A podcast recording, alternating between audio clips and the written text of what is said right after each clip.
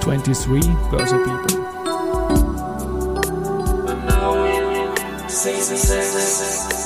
Are now in season 6. Presented by 6B47. Ja,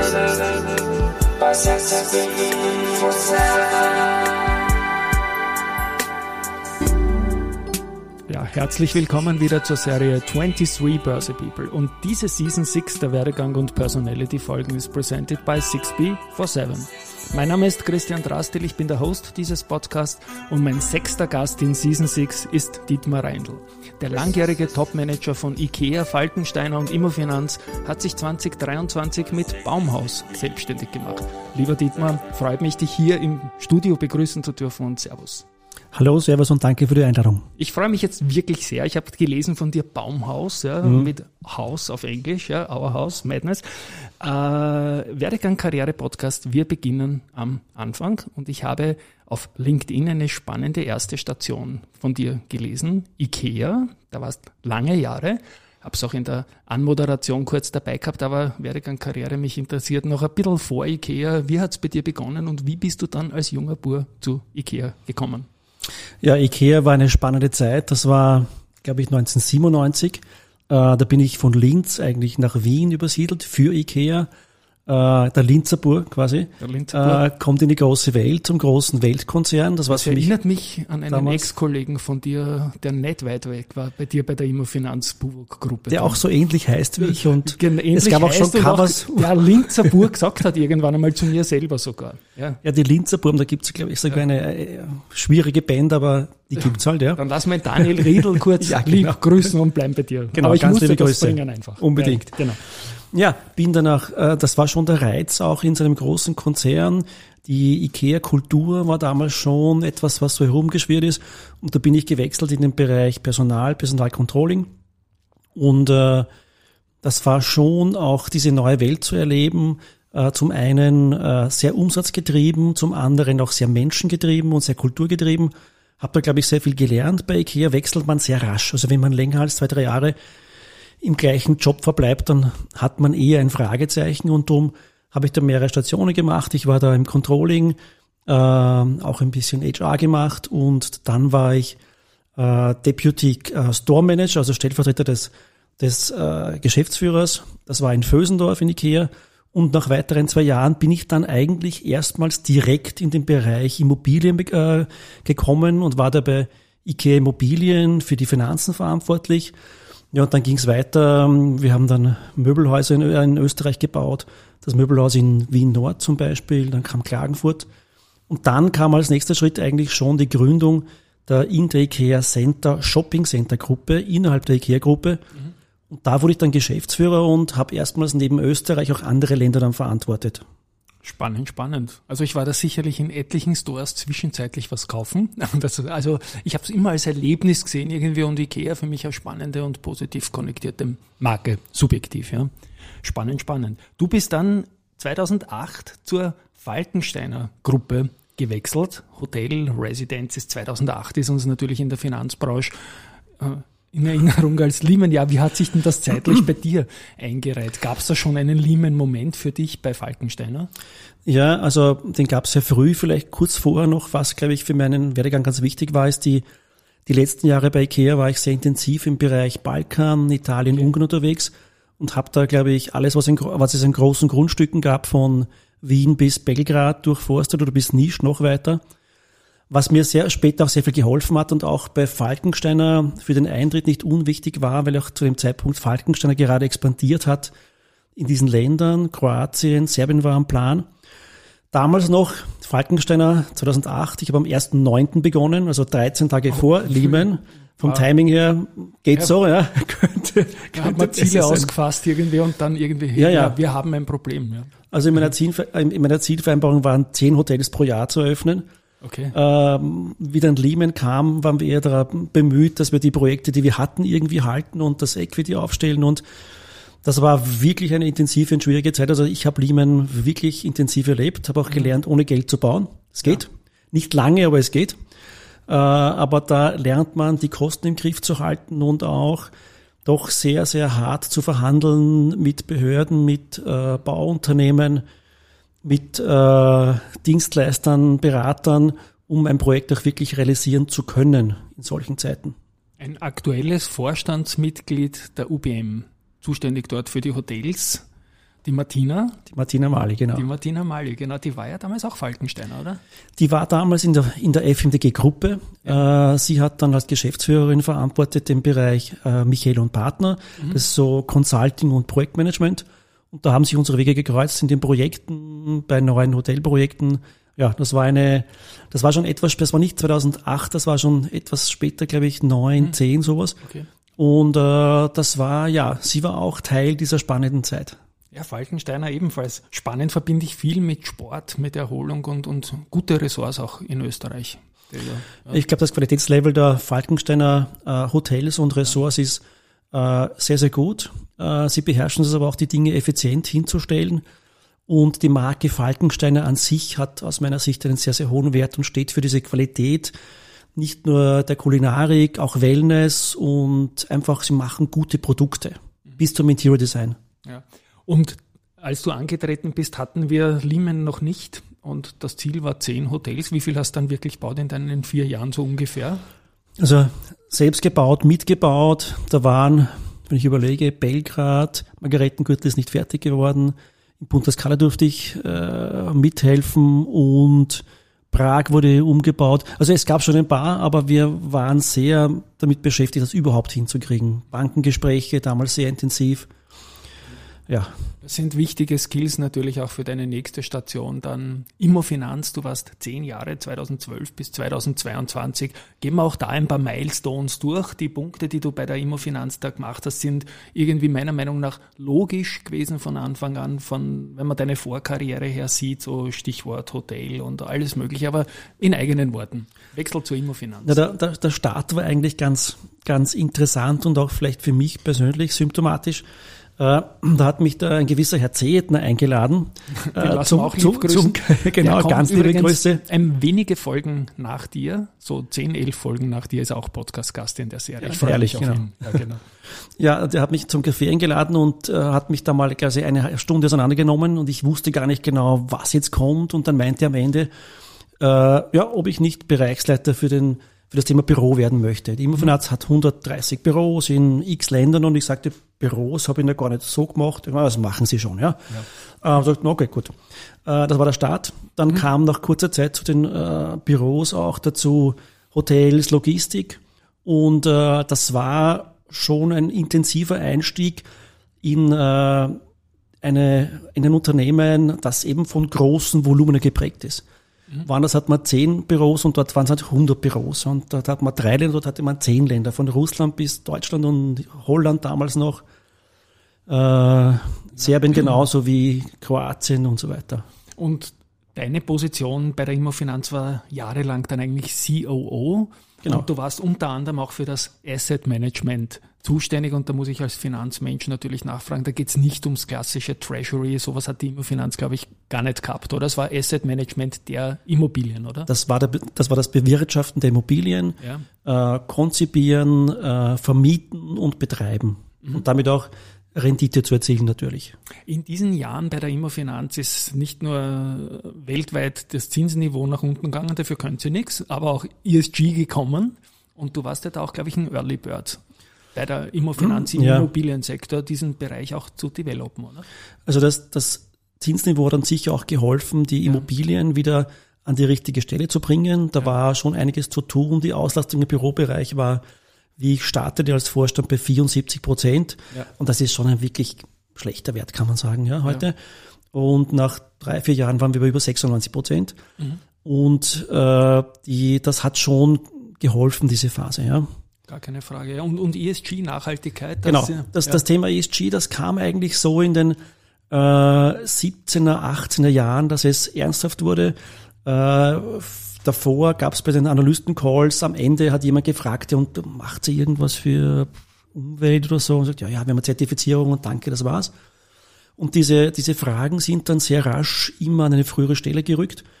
Und äh, ich, ich habe mich dann eigentlich 2018 begonnen, damit intensiv zu beschäftigen. Wir hatten, wir haben dann gegründet eine Projektgruppe, die zur, zur Aufgabe hatte, äh, wie kann ein Pfad für die Immofinanz aussehen, um äh, Treibhausgas, Treibhausgasneutral äh, neutral zu werden, also mhm. Net Zero Emission.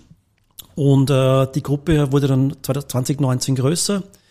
Dann kamen die ersten äh, Non-Financial Reportings im Geschäftsbericht, die wir abwickeln mussten. Da kam das Datenthema auf, mit dem heute noch alle massiv kämpfen. Mhm. Und äh, wir haben dann ein eigenes Team aufgestellt, äh, zunächst aus bestehenden Mitarbeiterinnen und Mitarbeitern und dann auch von außen Kompetenz dazugeholt. Und äh, das Ganze hat dann gegipfelt in, dem, in der Net Zero Emission Strategy der Immofinanz, wo wir auch wirklich durchgetaktet hatten, bis 2040 äh, dieses Ziel zu erreichen mit intensiven Maßnahmen im Bestand, aber auch für Neuprojekte. Da geht es um technische Maßnahmen, aber auch das Thema Green Leases, also grüne Mietverträge mit den Mietern zu machen. Das war ein ganzes Bündel an, an Maßnahmen und was mich sehr gefreut hat, dass äh, mit dem Thema, äh, das wurde von vielen Mitarbeiterinnen und Mitarbeitern als sehr sinnstiftend betrachtet und das war eigentlich ein riesen Motivationsfaktor für viele, viele im Unternehmen. Und äh, das Thema ist deswegen auch sehr, sehr rasch vorangeschritten. Also wenn du in deinen frühen Jahren in der, in der Branche quasi gelernt hast, bei Falkensteiner, glaube ich, war das dann, wie wir gesprochen haben, ohne Geld Immobilien zu bauen, dann war die neue Herausforderung, ohne äh, CO2 äh, Verursacher zu sein, zu bauen. Ja, ja das ist natürlich der äh, ein, ein Pferdefuß in, der, in, der, in, der, in dieser Branche, dass die Immobilien weltweit 40 Prozent durch äh, Errichtung und den Betrieb dann der CO2-Emissionen produzieren. Ist heftig, oder? der auch, Bestand ja. vor allem und da geht es nicht nur um Gas, da geht es äh, um Sanierungen, da geht es also um viele Dinge und äh, das Bewusstsein ist äh, zum Teil vorhanden, aber geschärft ist es sicher noch nicht. Und äh, es fehlt ein Unternehmen in, der, in dem Bereich, die wirklich auch Verantwortung übernehmen und ihre eigene Verantwortung wahrnehmen. Ich glaube, die Immobilienbranche hat die letzten zehn Jahre mit den niedrigen Zinsen, du hast es vorher angesprochen, sehr, sehr gut verdient. Und jetzt wäre es mal an der Zeit, auch äh, nicht nur abzuholen, sondern auch was zu liefern. Bei der Immofinanz ist dann, also ich bleib kurz noch bei der Immofinanz 2020. Die Pandemie hat uns alle erwischt und dann 2022, wo du dich dann begonnen hast zu verändern auch. Die Pandemie hat uns alle erwischt und die Immobilienbranche natürlich ganz im Speziellen plötzlich, Homeoffice und alles Mögliche. Ihr wart da relativ innovativ, glaube ich, als Immofinanz, auch mit einer Ex-Kollegin aus, aus meiner Bankenbranche, die Katrin Gögerle, Seleda und so weiter. Äh, auch da ein paar Worte Immofinanz und Pandemie und wird das alles reingespielt in deine Tätigkeit. Mhm. Also natürlich war das etwas, mit dem keiner gerechnet hat. Ja. Wir hatten eigentlich geglaubt, 2019, es wird mit dem Aktienmarkt was passieren weltweit. Das war so eher die Analyse und plötzlich kommt eine Pandemie daher. Ja? ja. Äh, und ich kann schon sagen, ich bin da beim ersten Lockdown in den Twin Towers gesessen und gedacht, mhm. verdammt, jetzt ist alles kaputt. Ja? Äh, die Shoppingcenter sind geschlossen, die Fachmärkte zum Teil geschlossen, die Büros sind leer und wir haben eine weltweite Pandemie. Ja? So was ja. ist jetzt, ja. Äh, wir haben uns eigentlich sehr früh entschlossen, einen sehr kooperativen Weg mit den Mietern zu gehen. Äh, bereits beim ersten Lockdown haben da ziemlich verträgliche Vereinbarungen geschlossen, die aber auch dafür längerfristiger und das hat sich sehr bezahlt gemacht. Beim zweiten Lockdown, dritten Lockdown in manchen Ländern wie Rumänien hatten wir ja monatelang die Shoppingcenter größtenteils geschlossen. Mhm. Und das war eigentlich eine Festigung der Partnerschaft mit vielen, vielen Retailern, vor allem mit den großen, aber auch mit den kleinen die uns als, als zwar klaren und, und sehr offenen, aber auch sehr fairen Partner erlebt haben.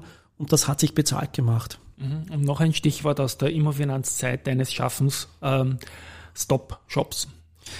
Ja, die Stop-Shops, das, das ist äh, eine echte Erfolgsgeschichte, glaube ich. Das kann man so sagen. Da wurde ich 2014 ziemlich belächelt dafür, vor allem von der Shopping-Center-Branche. Ich dachte, was ist denn das für Fachmärkte, diese flachen Kisten? Das ist doch, mhm willst du damit Geld verdienen? Und Immofinanz hatte damals 34 Fachmärkte. Der eine war blau, der andere war gelb, der andere war grün. Und ich habe schon auch von Ikea lernend äh, zuerst standardisieren, dann skalieren und dann kann man auch damit Geld verdienen. Äh, das Produkt standardisiert. Da mhm. gab es ein hundertseitiges Stop-Shop-Book, äh, quasi eine Baubeschreibung. Hab die bestehenden Märkte äh, quasi auf diesen Standard gebracht, auch ein bisschen nach dem amerikanischen Vorbild, wo der Fachmarkt etwas mehr bietet an Aufenthalt, Atmosphäre.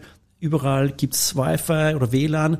Äh, es gab auch, wir haben auch um mehrere Millionen Euro, kann ich sagen, Toiletten eingebaut, weil das war nicht vorhanden und wenn die Familie einkaufen geht, dann ist das eben ein Thema. Ich glaube, ich habe wesentliches das menschliche, vernünftige Toiletten vorzufinden. Und, ja, ja, genau, und die auch ja. sauber zu halten. Ja. Und, und äh, haben dann auch die Außenanlagen. Also wir haben es einfach eine Stufe höher gehoben als den klassischen Fachmarkt und dann ausgerollt.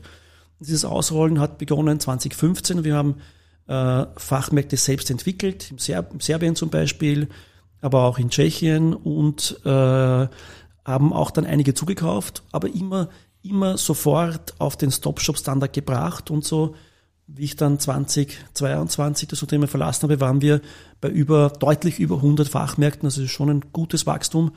Und äh, die Immofinanz ist damit ganz klar in Europa Marktführer im Fachmarktbereich.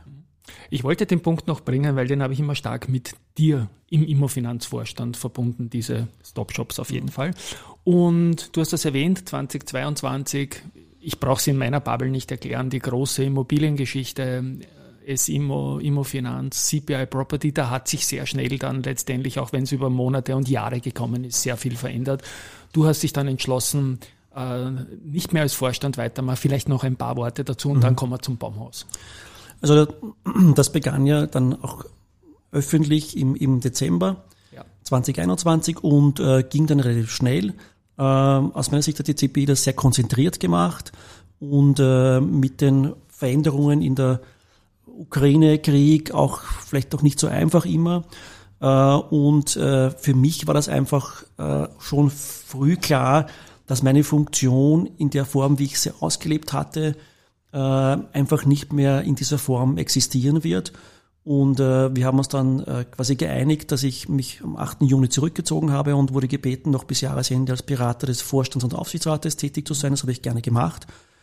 Und damit äh, ist meine Tätigkeit einfach ausgeklungen bei der Immofinanz.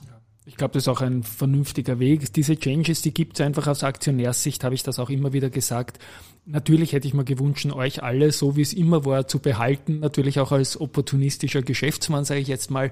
Es ist für die Aktionäre, das waren faire Angebote, die sind pünktlich bezahlt worden, kein schlechter Deal gewesen im, im fürchterlichen Finanzmarktjahr 2022 und damit, ja, lasse ich das jetzt mal so stehen. Man, ja. man, man muss auch sagen, also äh, Unternehmen, die an der Börse notieren, ja. das ist eben der Sinn, dass man die Aktien kaufen kann. Ja? Und Richtig, wenn jemand ja. Aktien kauft, wie soll man das dem vorwerfen jetzt? Ja? Also Ganz muss genau. man auch die Kirche im Dorf lassen, glaube ich. Nein, und, und für die Aktionäre war das letztendlich ein, ein gutes Geschäft, weil ja auch letztendlich nicht immer, das war aber lange vor deiner Zeit, wo es mit der Immofinanz nicht so gut gelaufen ist, aber letztendlich war es dann ein guter Deal mhm. für, für die Aktionäre auch. Gut, Baumhaus.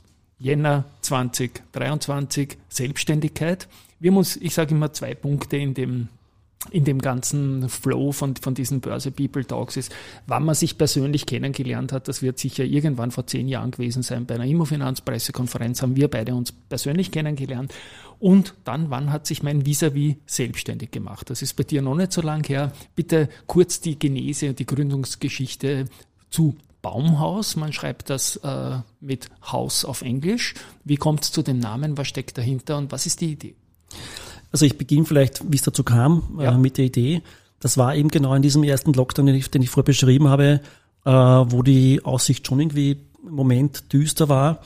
Ähm, dann beginnt man nachzudenken, was ist eigentlich die Verantwortung eines großen Unternehmens, eines Konzerns, was ist meine Verantwortung als Vorstand, wenn man schon lange da ist und habe so analysiert, was sind die großen Themen unserer Zeit. Und da war ein großes Thema das Thema Klima, Klimaschutz. Wohin geht's? Der Neusiedler See trocknet aus oder hoffentlich nicht. Äh, das Wetter im Jänner ist so wie früher im Frühling und äh, das war ein großer Block. Das zweite war das Thema Flächenversiegelung, äh, der mich schon länger begleitet hat mit so einem Fragezeichen, wie gehen wir damit um? Österreich ist ja in Europa leider führend in der Flächenversiegelung. Und äh, das dritte war Wohnen, die Leistbarkeit des Wohnens. Und das war noch vor äh, den Themen, die wir jetzt haben mit Zinssteigerungen und, mhm. und Inflation und Ukraine-Krieg. Äh, und daraus die Überlegung, was kann ich und was kann die, ich in der Immofinanz mhm. beitragen? Und da war schnell klar, na, wir haben 1,2 Millionen Quadratmeter Dachflächen von eingeschossigen Gebäuden, die ungenutzt in der Gegend herumstehen quasi. Ja? Mhm. Und äh, dann haben wir, habe ich mal äh, das Weiterentwicklung gesponnen, ja, was wäre, wenn wir diese Flächen überbauen würden. Es Kann mich noch gut an die betreffenden Aussendungen damals erinnern. Mhm, ja, genau. genau. Das haben wir dann, ja, das kam ein bisschen später noch, das war nicht 2020, das war erst Ende 2020, wie wir es im Herbst dann, glaube ich, präsentiert haben. Mhm. Äh, da war dann nächst ein, ein, ein Beauty Contest, heißt das, mit, mit, mit ja. Architekten, wo die genauen Vorgaben, es soll, es soll nicht quasi ein riesengroßer Bunker werden, mhm. äh, man muss den Auftritt von Retail und vom Wohnen selbstständig lassen, es muss das Thema der Anlieferung gelöst sein, dieses Bip-Bip der Lastwegen, das ja, ja Menschen verständlicherweise verrückt macht, äh, wenn das um vier Uhr in der Früh passiert. Äh, und es muss klimaneutral werden können. Und da kam es dann schnell zum Überbauen von Bestandsgebäuden, eben den Fachmärkten im, im modularen Holzbau äh, und das leistbar, mhm. um das Thema Wohnkosten nochmal äh, anzusprechen. Ja. Und beim Holzbau sind wir wieder CO2 natürlich sehr in der Nähe ESG. Ähm, Baumhaus ist jetzt quasi auf den Punkt gebracht, dann dieses Konzept tatsächlich dann auch umzusetzen. Gibt es da konkrete Cases, die du Projekte, die du bereits verfolgst, jetzt in der kurzen Zeit? Vielleicht noch zum, zum, zum. Thema Holz. Also Holz ist natürlich der, einer der wenigen Baustoffe, die es ermöglichen, Projekten tatsächlich klimaneutral zu werden, mhm. weil Holz bindet pro Quadratmeter Nutzfläche ungefähr eine halbe Tonne CO2. Und das ist halt mit anderen Werkstoffen nicht möglich. Ja. Wir sitzen, äh, Entschuldigung, muss ich wieder ins Wort fallen, sorry, aber wir sitzen ja da vis-à-vis vom Umweltbundesamt und die Freunde von, aus der Nachbarschaft machen ja auch immer wieder Studien dazu, die, glaube ich, auch in einer Aussendung von dir zitiert worden sind. Ja, genau. Also die erheben sehr, sehr präzise das, das Thema Flächenversiegelung. Da sind mhm. wir heute aktuell bei 10, 11 Hektar täglich und nachhaltig sind das 5,5, 5,8 Hektar. Und das ist äh, leider für Österreich viel zu viel. Ja. Wir sollten runterkommen auf zwei und unter zwei Hektar. Äh, aber ich sehe schon auch sowohl bei den Kommunalpolitikern als auch in der Öffentlichkeit das Thema beginnt an Bedeutung zu gewinnen. Mhm. Und ich möchte es mit meiner Tätigkeit noch etwas mehr quasi unter dem Schemel hervorholen. Wer sind da dann deine potenziellen Partner für das Startup Baumhaus, das mit dir zu developen und umzusetzen?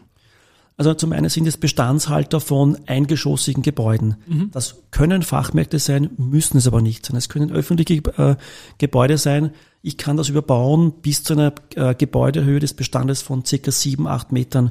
Schaffe ich das mit dieser Brückenkonstruktion?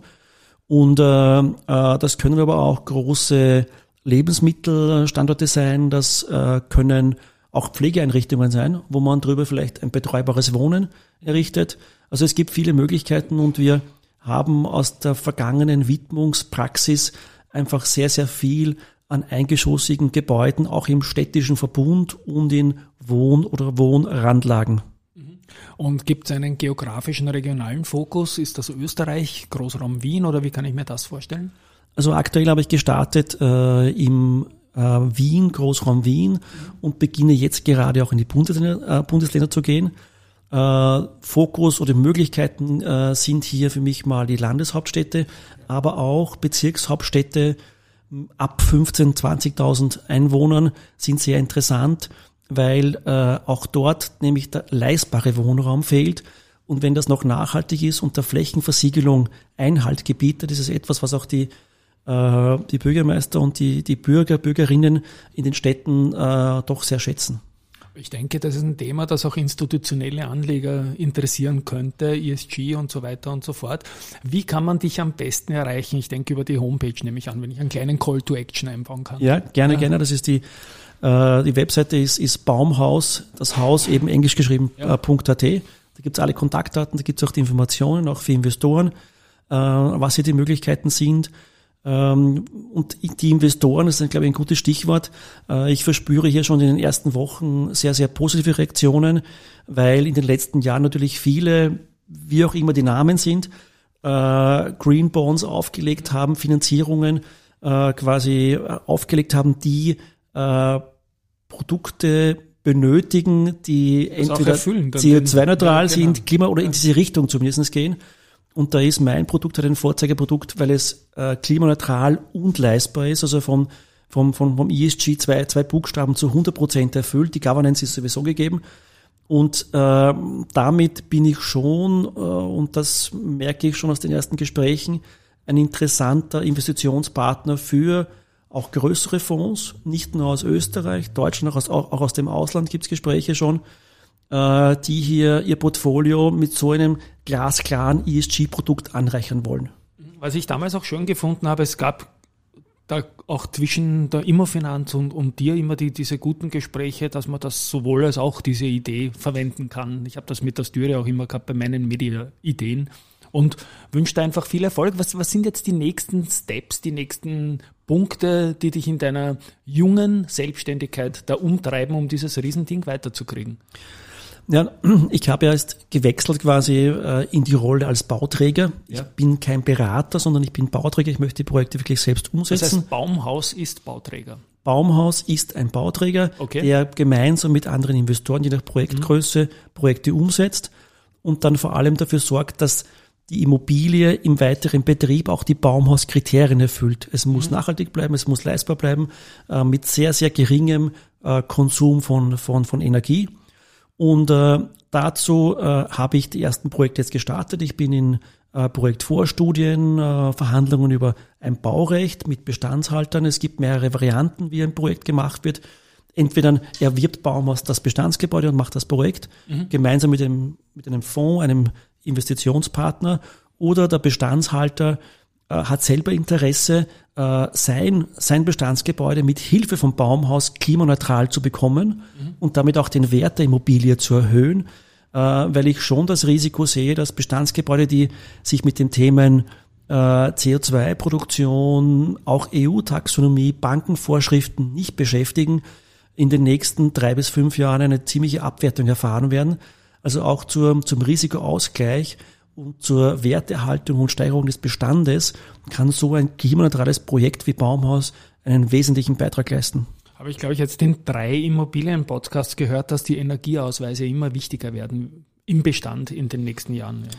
Also aus meiner Sicht ist der, der Energieausweis die unterste Stufe okay, dessen, was ich erwarte der, von einer Immobilie. B2C-Stufe gewesen. B2B ist das sicher ja. noch ein bisschen brutaler alles. Ja, ja es, es, es, es, es ist auch aktuell ein bisschen ein Kampf zwischen den Zertifikaten, welches ja. bietet am besten die zukünftigen Anforderungen ab.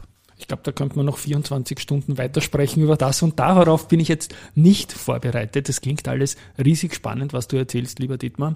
Ich wünsche äh, viel Erfolg mit Baumhaus. Äh, werde an dem Thema definitiv dranbleiben. Spielen meine komische Abspannmusik und wie gesagt, ja, viel Erfolg. Und an euch da draußen, liebe Hörerinnen und Hörer, bin ich ganz überzeugt, dass das äh, für euch genauso spannend und neu war wie für mich. Danke fürs Zuhören von meiner Seite, lieber Dietmar. Danke, dass du bei mir zu Gast warst. Christian, danke und danke an alle Zuhörer. Tschüss und Papa.